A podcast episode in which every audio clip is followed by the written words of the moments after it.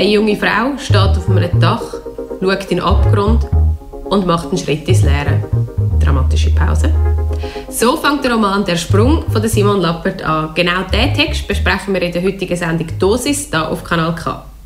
Rausgekommen ist das Buch Ende August im Diogenes Verlag und es ist schon der zweite Roman von der Aarauerin. 2014 hat sie mit ihrem Debüt Wurfschatten schon für Aufmerksamkeit gesorgt. Simon Lappert ist 1985 geboren und hat am Schweizerischen Literaturinstitut Biel studiert. Und, und das muss man zur Schande vom Diogenes Verlag, einem Zürcher Verlag, da jetzt noch schnell sagen, Simon Lappert ist die erste Schweizerin, die vom Diogenes Verlag verleiht wird. Also die erste weibliche Schreibende aus der Schweiz im Diogenes Verlag. Das ist toll für Simon Lappert, für den Diogenes Verlag, aber 2019 Shame. Guten Abend, David. Jetzt wollte ich dich gerade begrüßen. Du hast schon selber dich äh, zu Wort gemeldet. Schön bist du da mit mir im Studio, um den Roman zu besprechen. Kannst du vielleicht gerade am Anfang schnell erzählen, was wir überhaupt wollen besprechen in der nächsten Stunde? Sofern meine Verkältung das zulässt, mache ich das gerne. Wir schließen jetzt noch kurz unsere Einleitung ab. Nachher tun wir den Roman ein bisschen zusammenfassen und hören unsere Stelle an. Dann folgen wir mit einem kritischeren Teil, wo wir ein bisschen schauen, was hat uns gefallen, was hat uns nicht so gefallen, was kommen überhaupt Themen vor auch in dem Roman. Und dann besprechen wir den Roman noch unter dem Aspekt vom Butterfly-Effekt, schauen dort ein bisschen an, wie er konstruiert worden ist und ja, schließen dann langsam mit der Sendung schon wieder ab. Ich finde, du tönst noch sexier mit deiner heiseren Stimme. Ah. Also ich freue mich. ich finde, ich töne eher wie so ein stimmbrüchiger Zwölfjähriger, aber... Ich freue mich auf die heutige Dosis Literatur. Mein Name ist Katja Büchi.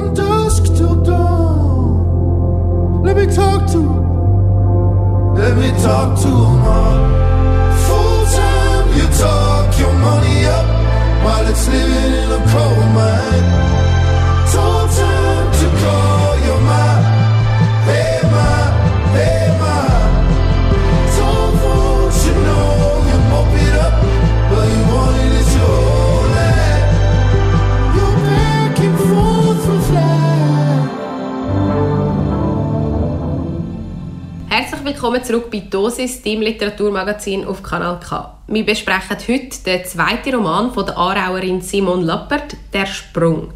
Gerade als erstes, David, kannst du erzählen, um was geht es in dieser Geschichte? Ja, die Geschichte fängt an damit, dass eine junge Frau auf dem Dach von einem Wohnblock steht und es sieht aus, als würde sie jetzt dann gerade springen. Das ist der Startpunkt. Schnell versammelt sich natürlich Polizei, Feuerwehrleute, aber auch ein ganzer Haufen von Schaulustigen um sie herum betrachten sie, machen Videos davon, ähm, sie gehen Picknick posten, hocken dort an. Gleichzeitig fängt die Frau auf dem Dach an, Ziegel abrühren, sich wehren und schreien ähm, man kommt nicht ganz draus, wieso ist sie dort, will sie sich umbringen oder ist das alles ein Missverständnis? Und äh, das zieht sich über zwei Tage insgesamt, der ganze Roman. Genau, das ist so ein bisschen die vordergründige Geschichte. Was speziell ist an diesem Buch, ist, dass es ähm, Kapitel sind unterteilt nach Figuren und es sind insgesamt elf verschiedene Figuren, die ein paar Kapitel jeweils haben und in diesem Kapitel kommen sie irgendwann an, an, dieser, an dieser Situation von der Frau auf dem Dach vorbei. Es geht aber auch viel darum, was ist vorher in ihrem Leben passiert, was passiert währenddessen. Es ist einmal ein bisschen das Aufarbeiten von der Vergangenheit. Also wir haben Einblick in der Sprung in elf verschiedene Leben. Speziell ist auch, dass die Manu, das ist die junge Frau auf dem Dach, sie hat kein eigenes Kapitel. Es wird sozusagen nur über sie geschrieben. Vielleicht bringe ich am besten gerade ein paar Beispiele von diesen Figuren, dass man sich das ein bisschen vorstellen kann. Das eine ist der Felix, er ist Polizist und er kommt in Kontakt mit dem Manu, weil er dabei ist beim Einsatz, beim Polizeieinsatz, wo versucht, sie dort oben abzuholen. Man erfährt dann aber auch, dass er eine Frau hat, die schwanger ist und im Laufe der Geschichte kommt dann auch noch für, dass er ein Kindheitstrauma hat, das er muss verarbeiten muss. Das ist so ein bisschen seine Geschichte. Dann gibt es zum Beispiel den Finn. Er ist Velokurier und hat mit dem Manu zu tun, weil er sich vor kurzem in sie verliebt hat und kommt dann auf einer, auf einer Kurierfahrt an dieser Situation, wo sie auf dem Dach oben steht, vorbei. Dann gibt es noch, wer haben wir da noch? Die Winnie zum Beispiel. Sie ist, es ist so ein dickes Teenie-Mädchen, so wird sie beschrieben, wo Comics liebt und damit ein bisschen gemobbt wird. Sie streift die Situation auch nur ganz kurz Ah nein, stimmt gar nicht. Sie ist, länger, sie, sie ist auch dort am Filmen, weil sie will, äh, mit ihren irgendwie so ein als cool wahrgenommen mhm. werden, geht, distanziert sich dann aber schnell davon und es geht dann um etwas ganz anderes. Aber ja, ich hoffe, ich kann jetzt ein bisschen aufzeigen, wie, wie die Geschichte funktioniert, wie die Figuren miteinander verwoben sind und alle ein bisschen durch die Manu zusammengehalten werden ich denke, jetzt sollten wir am besten gerade in die Geschichte hineingehen und David, würdest du etwas vorlesen von der Maren? Die Maren würde ich ganz spontan beschreiben als eine Frau, die einen Mann hat, der gerade in einer anorektischen Midlife-Crisis steckt. Maren drehte sich vor dem Spiegel. Seitlich unter den Armen drückten die Bügel des Korsetts ins Fleisch. Sie stützte die Arme in die Hüfte, so wie die Verkäuferin im Dessous-Geschäft es ihr gezeigt hatte. Die Wülste unter den Armen wurden etwas kleiner. Zufrieden öffnete Maren das Tiegelchen mit dem Lipgloss. Die Oberfläche der rot glänzenden Paste war noch unversehrt. Sie drückte den Finger hinein und tupfte sich etwas davon auf die Lippen. Es fühlte sich klebrig an und roch nach diesen Kirschen, die man bei Roswitha manchmal im Cocktail serviert bekam. Hannes war kurz nach acht ins Bett gegangen, weil er neuerdings schon um halb fünf aufstand. Angeblich trug das zu mehr Erfolg und besserer Gesundheit bei. Maren fand, dass die neue Schlafgewohnheit ihn vor allem muffeliger machte. Hannes ahnte nichts. Sie hatte das alles seit Tagen geplant. Das Korsett, die hübschen Schuhe aus schwarzem Wildleder, die sie sonst nie trug, weil sie an den Zehen kniffen, die Netzstrümpfe und darüber der dünne Trenchcoat aus schwarzem Rayon. Im Kühlschrank der vegane Prosecco. Auch das wusste sie inzwischen, dass es veganen und nicht veganen Prosecco gab. Drei Stunden war sie dafür durch die Stadt geirrt. Danke vielmals, David, für den Ausschnitt aus der Simon Lappert, ihrem aktuellen Roman «Der Sprung». Und was man jetzt da schon super sieht in dieser Stelle ist, wie, wie bildhaft sie schreibt, Simon Lappert. Ja. Es ist, man kann sich, ich habe den, den Lipgloss geschmückt, ich kann mir das so richtig vorstellen, wie sich das anfühlt. Es ist so, also mal ein erstes Kompliment von meiner Seite. Äh, es ist sehr, sehr gut beschrieben alles, dass, dass man sich, dass das gerade lebendig, oder in meinem Kopf ist gerade alles lebendig geworden. Ja, und ich finde, sie hat auch so eine Art und Weise zum Schreiben, dass für mich zumindest, es, ist, es kommt einem wirklich auch gerade so bekannt vor.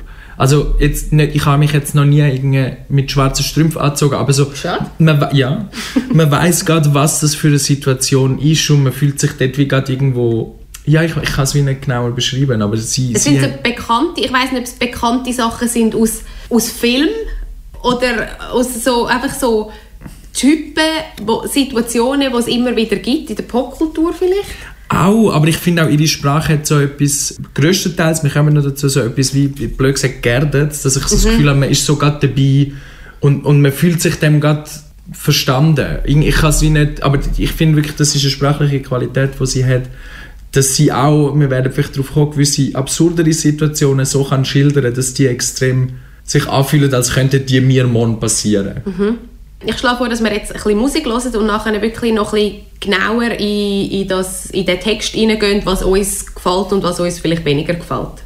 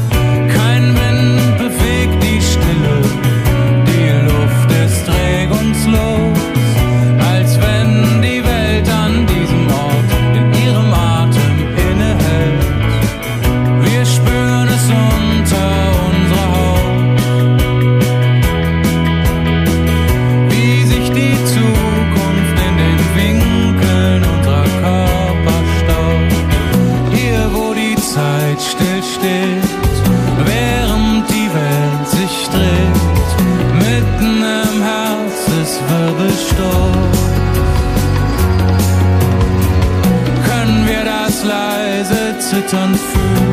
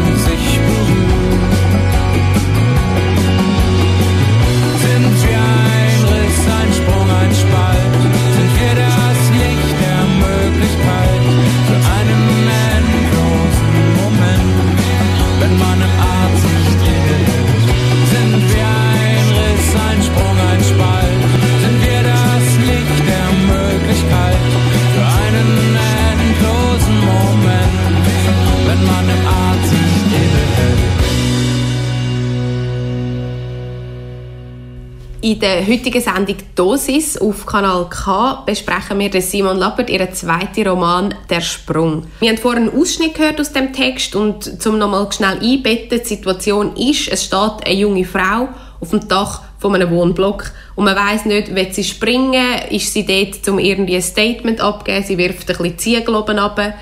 Das ist so der eigentliche Plot. Das Besondere an diesem Buch ist aber, dass wir durch die Kapitelaufteilung, es hat, wo immer, der Titel ist immer der Name von einer Figur und durch das haben wir Einblick in zehn verschiedene Leben von Menschen, die alle in dieser Stadt sind, in Talbach und früher oder später mit der Frau auf dem Dach in Berührung kommen. Das ist nochmal so kurz das Setting zusammengefasst. David, was ist dir als erstes durch den Kopf, als du das Buch gelesen hast? Ich glaube, als erstes habe ich mich, also auf eine Art bin ich sehr beeindruckt davon, man muss sich das vorstellen, man hat zehn verschiedene Leute, wo man irgendwie muss verknüpfen mit der Frau, die auf dem Dach steht, mit der Manu. Und das, das ist schon mal recht schwierig. Und das ist einerseits, finde ich, eine grosse Leistung von dem Roman und gleichzeitig aber auch, in meinen Augen zumindest, seine grösste Schwachstelle, dass es nämlich einfach bei vielen Geschichten für mich dann auch sehr an den Haaren herbeizogen, herbeizogen wird. Hast du gerade ein Beispiel?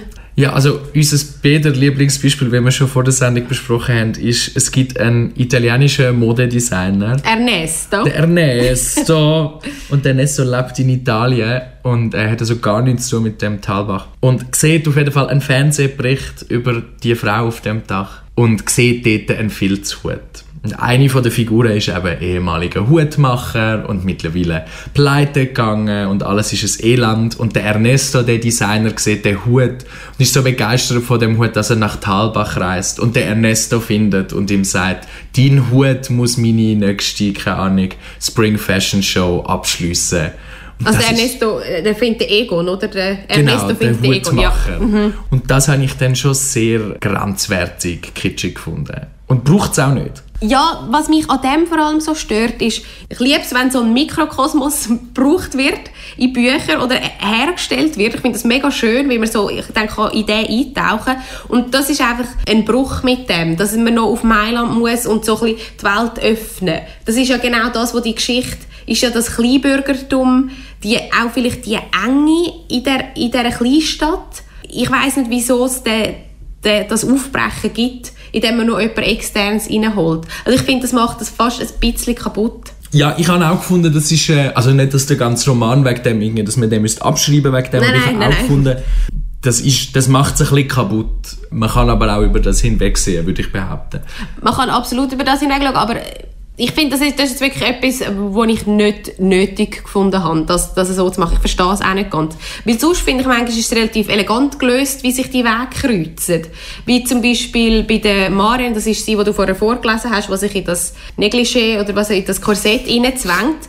Und eine andere Frau, die Astrid, Astrid ist die Schwester von der Manu, der Frau auf dem Dach. Und sie hat eine Affäre mit der Marion, ihrem Mann. Und das ist jetzt etwas, was ich, ja, würde ich sagen, realistisch finde, wie, könnte Leb wie Leben könnte verknüpft sein, wie sich Wege können kreuzen Oder? Oder findest du, du schüttelst den Kopf? Ja, ich finde so einerseits ja absolut, ähm, natürlich, das kann passieren, gleichzeitig ist es also, ich habe dann das Gefühl, Und ich habe oft das Gefühl, Charaktere braucht es gar nicht, sondern es braucht sie nur, damit alle Verknüpfung haben. Mhm. Ich habe mir irgendwo beim Lesen dann mal aufgeschrieben, jeder hat noch ein großes Ereignis auf Lager, Tragödien statt Charakter.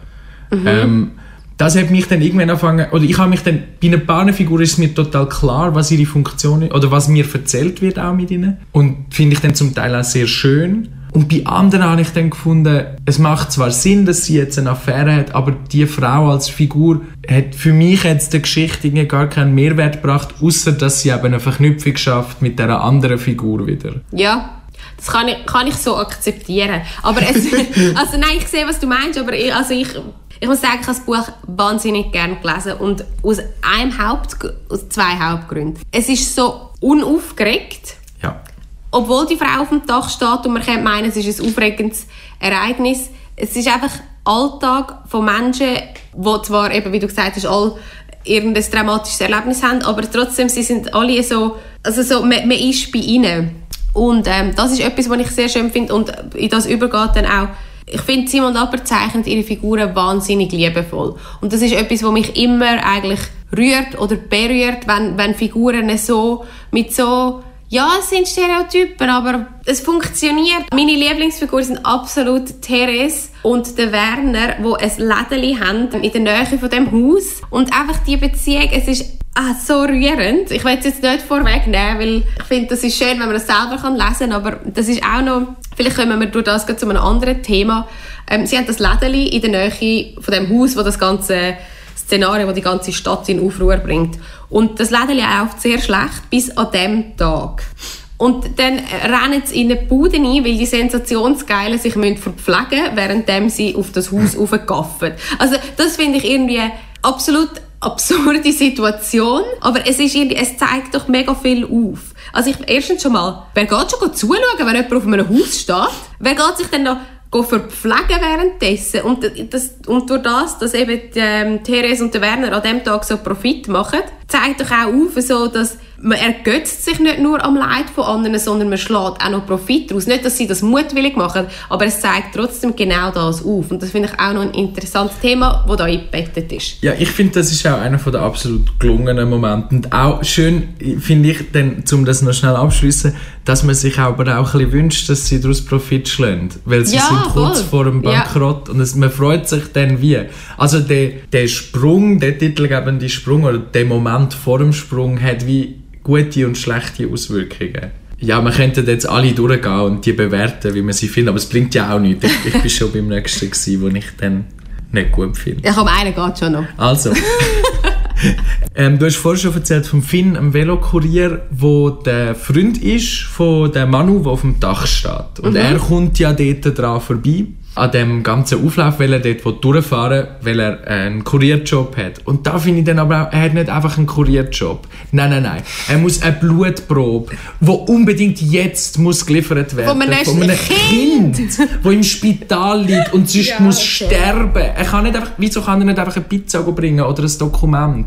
Wieso muss jetzt dort auch noch jemand irgendwie im Weil Tod- das in, in, eine, in eine Situation, das ist doch so eine grundethische Frage dann, oder? Das Aber die so, stellt er sich ja nicht, sondern er einfach beantwortet stehen. sie durch sein Handeln.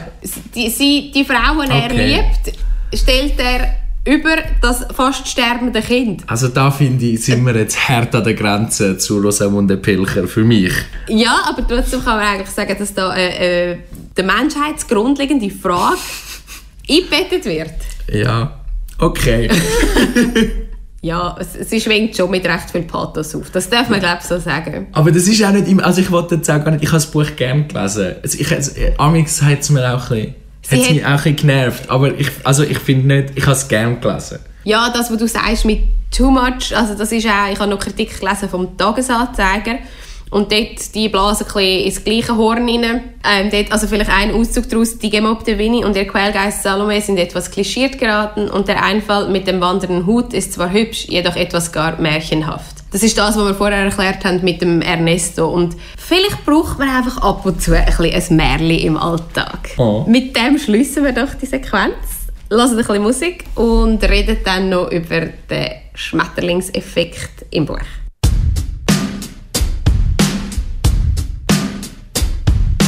Military march, In and out my head, everything I did, everything I say, yeah. Take it to the arch for your happiness, or spend it like a lark, singing for nothing. I get no joy. I get no joy. All the words my mother said, can't seem to get them out my head. Everything becomes everything. You live, you learn, you love, you're dead. I get no joy. Together and apart, do it all again. Right back to the start, straight up to the end. I'm such a fool, got everything in you. Yeah, my heart is a blue. I'm singing for nothing. I get no.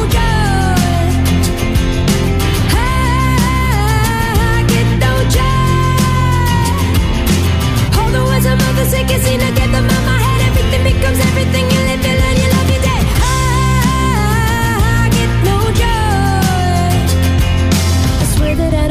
attention. If I did, would intervention come to me in a dream?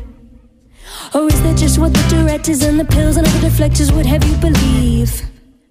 Psychotic, hypnotic, erotic, which parts is your thing? But how many days a week do you feel electric, connected, unexpectedly affected? What do you need? What do you need? I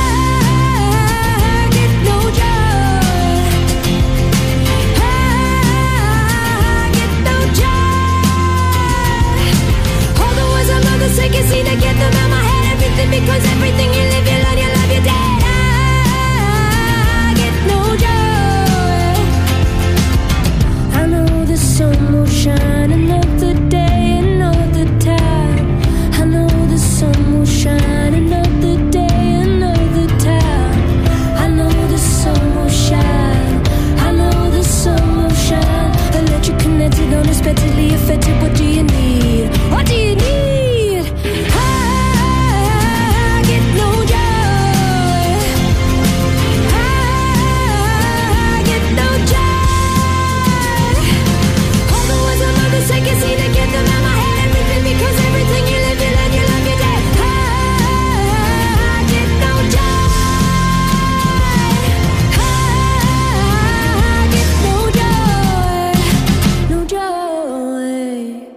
Flügelschlag eines Schmetterlings in Brasilien einen Tornado in Texas auslösen?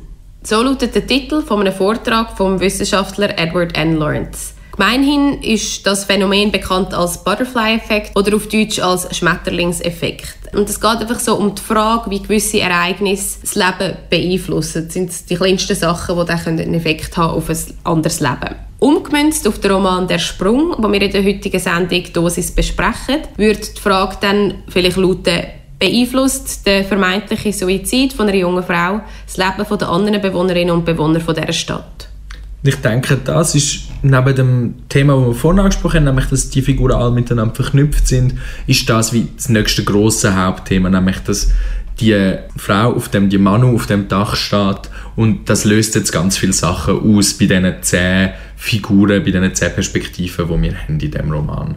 Äh, gewisse Sachen haben wir schon angedeutet. Der Hutmacher zum Beispiel wird plötzlich wieder erfolgreich oder hat zumindest wieder eine Chance, für, dass er nicht völlig in der Versenkung verschwindet. Wenn wir gerade mal bei diesem Beispiel bleiben das zeigt wirklich den, den Effekt recht gut auf, weil der Hut gibt den Egon am Finn und der Finn hebt dann den in die Kamera, wo ein Journalistin will auf die Tragödie ansprechen und will so die Kamera verdecken mit dem und dann landet der Hut dann irgendwie in einem Veloständer und vom, vom Obdachlosen, vom Henry, wird dann der gefunden.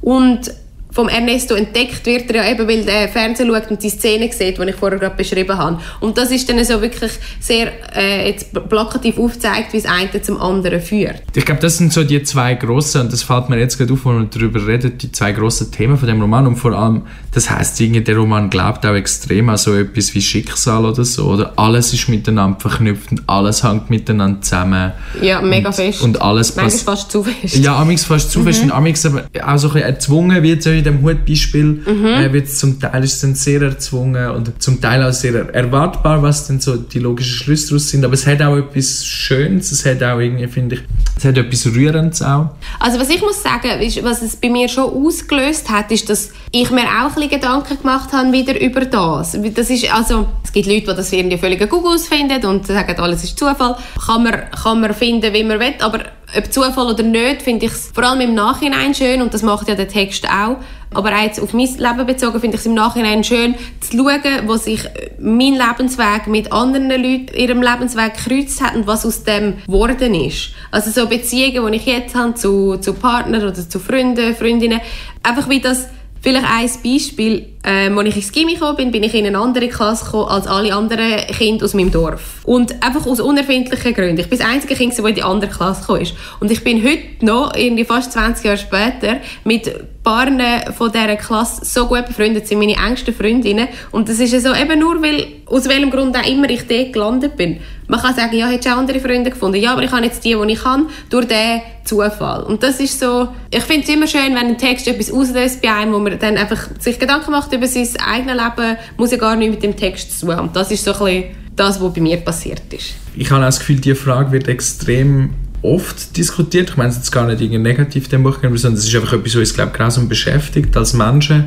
Mir kommen vor allem Filme in den Sinn, lustigerweise, wo das behandelt wird. Es gibt äh, Shortcuts, das ist aus dem 93 ein Film von Robert Altman. Es gibt Magnolia, ein fantastischer Film auch, wo auch von dem Thema ausgeht, ist es Zufall, ist es Schicksal und was hat was miteinander. Zum Schluss regnet es frisch, damit sich Leute können begegnen können. Ja, jetzt kommt mir gerade noch in den Sinn, jetzt, gerade wo du so erzählt hast, so die, die Weihnachtsfilme, was ist, es gibt doch immer so Weihnachtsfilme mit jedem und jeder bekannten Schauspieler Love Actually. Genau, Love Actually. Es gibt ganz viele solche, die dann immer das aufzeigen, wie die Wege sich überschneiden. Und jetzt, wo du sagst auch, oder kommt mir wieder in den Sinn, finde ich auch, der Sprung von der Simon Lappert hat etwas sehr Filmisches. Extrem.